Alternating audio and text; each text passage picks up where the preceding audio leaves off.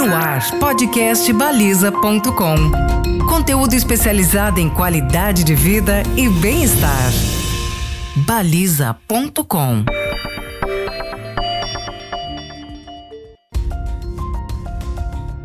Lembra daquela sensação há pouco mais de um ano de que a pandemia levaria apenas alguns meses para terminar?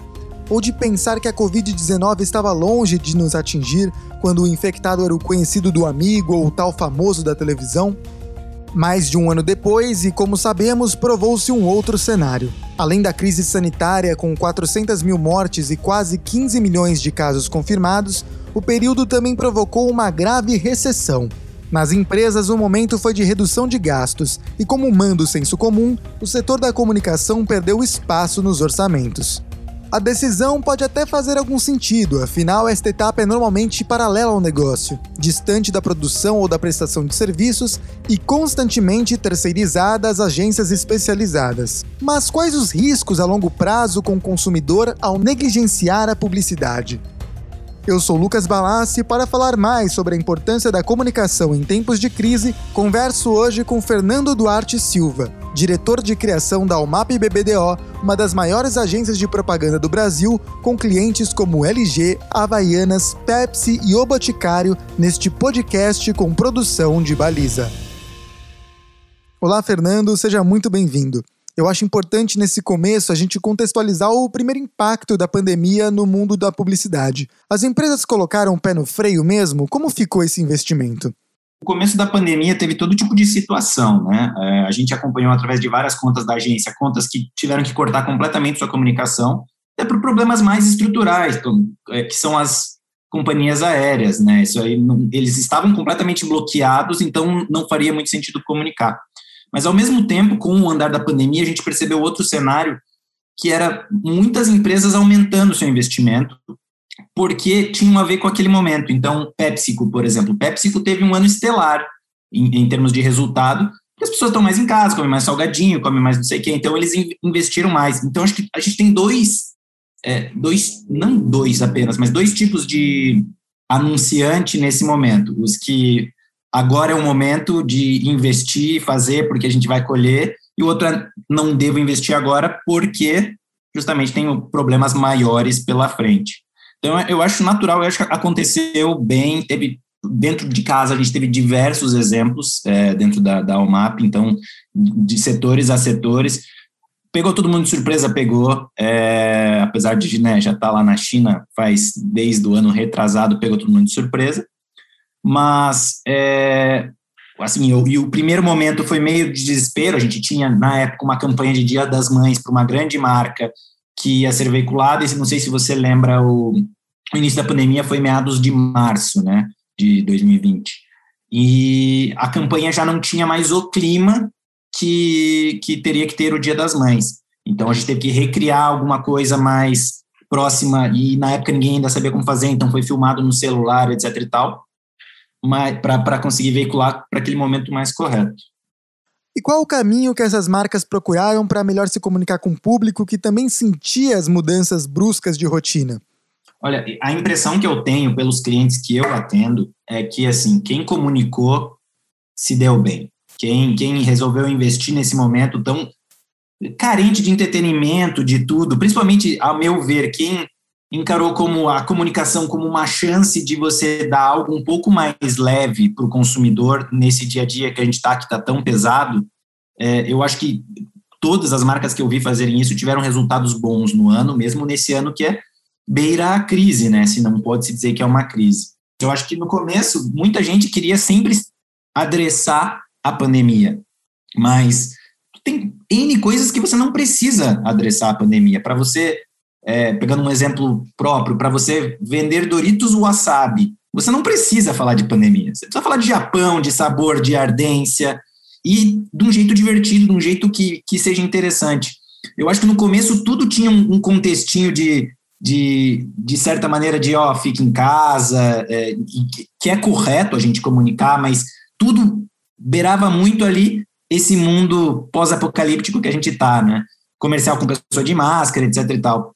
É, depois de um tempo, eu vejo que as marcas estão comunicando mais normalmente, né? tá, tá trazendo para a modernidade. O que me faz entender que vendo esse mundo que a gente está, eu não quero ver esse mundo de novo quando eu estiver buscando meu entretenimento, né? E quais serão as consequências para quem não investiu na propaganda nesse momento?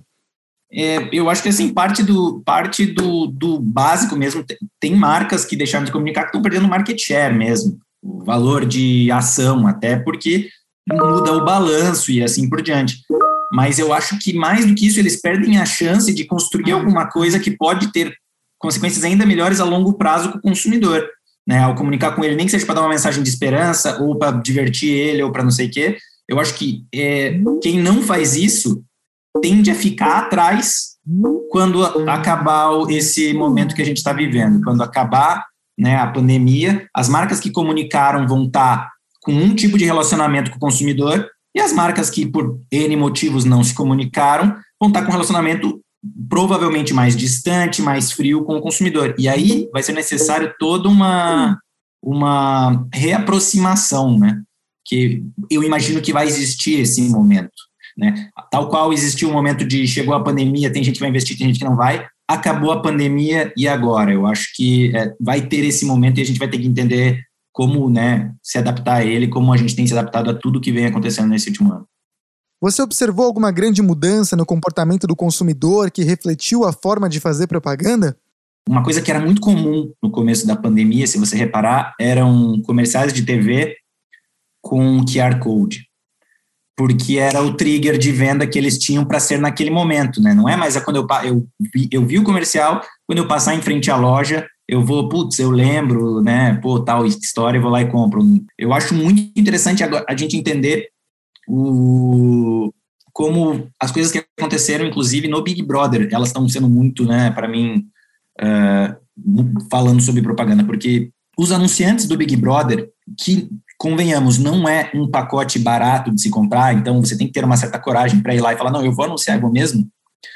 Depois de festas, provas, coisas do tipo, eles têm picos gigantescos de acesso, de compra, de dar problema no iFood, porque o Mac, todo mundo quer comer McDonald's, né?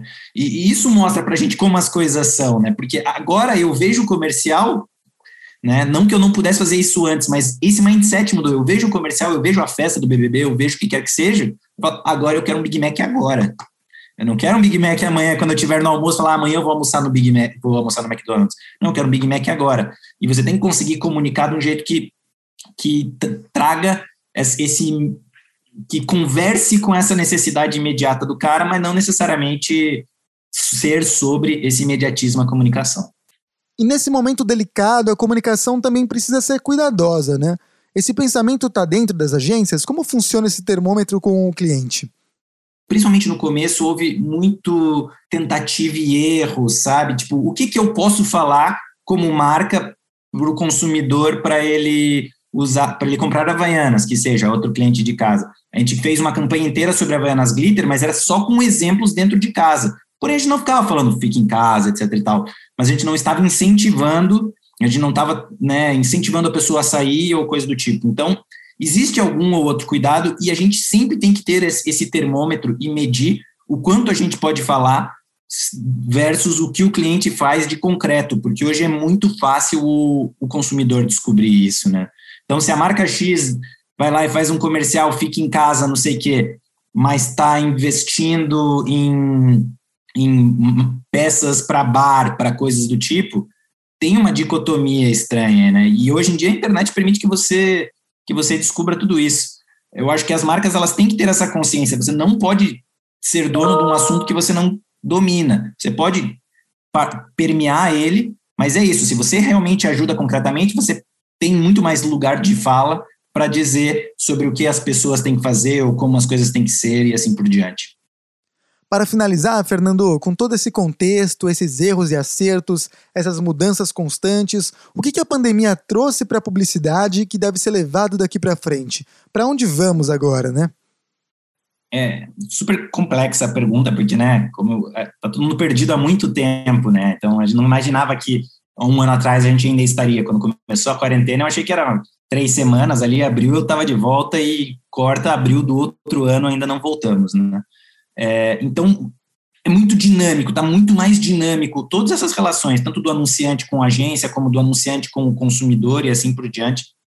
Isso está mudando rapidamente a, o panorama de comunicação, né? Porque justamente isso é mais responsiva, é mais imediata. Então parece que você tem que ser mais né, rápido, mais ágil no seu processo, porque as coisas estão acontecendo e a mensuração é realmente imediata. Né? Então, diferente de campanhas que eram planejadas e executadas em quase um ano, hoje em dia talvez a gente tenha que, é, talvez daqui para frente, é, como eu posso dizer, achatar esse período de tempo para a gente poder fazer mais volume, para a gente estar tá pronto para o que for acontecer, porque eu acho que a pandemia levantou uma bandeirinha vermelha, apesar de todo mundo estar tá esperançoso de que né, as coisas vão melhorar e temos que estar, a pandemia, a pandemia levantou uma, uma bandeirinha vermelha na cabeça de muita gente e isso pessoas são uh, os gerentes de marketing afim das marcas, que é não as coisas não são garantidas, né? A qualquer momento, a gente nunca teve essa impressão tão forte na nossa vida, que a qualquer momento tudo pode mudar. Então eu acho que isso faz essa gera volume. Isso gera porque assim, porque eu não sei quanto tempo eu vou, se vai acontecer alguma coisa, eu, é melhor eu fazer alguma coisa mais rápido, um período menor, e eu penso no próximo momento quando o próximo momento estiver chegando. Eu acho que a comunicação está indo um pouco para esse lado, eu vejo isso muito é, nesse momento, mas eu acho que ela vai continuar assim, é, é, com essa agilidade, com esse imediatismo, quando as coisas tomara que terminem, né? Falamos sobre a importância da comunicação em tempos de crise com o Fernando Duarte Silva, diretor de criação da Almap BBDO. Mais informações da agência estão disponíveis em almapbbdo.com.br. Este foi um podcast com produção de Baliza. Meu nome é Lucas Balassi e até o próximo. Esse foi mais um conteúdo baliza.com, o podcast especializado em qualidade de vida e bem-estar.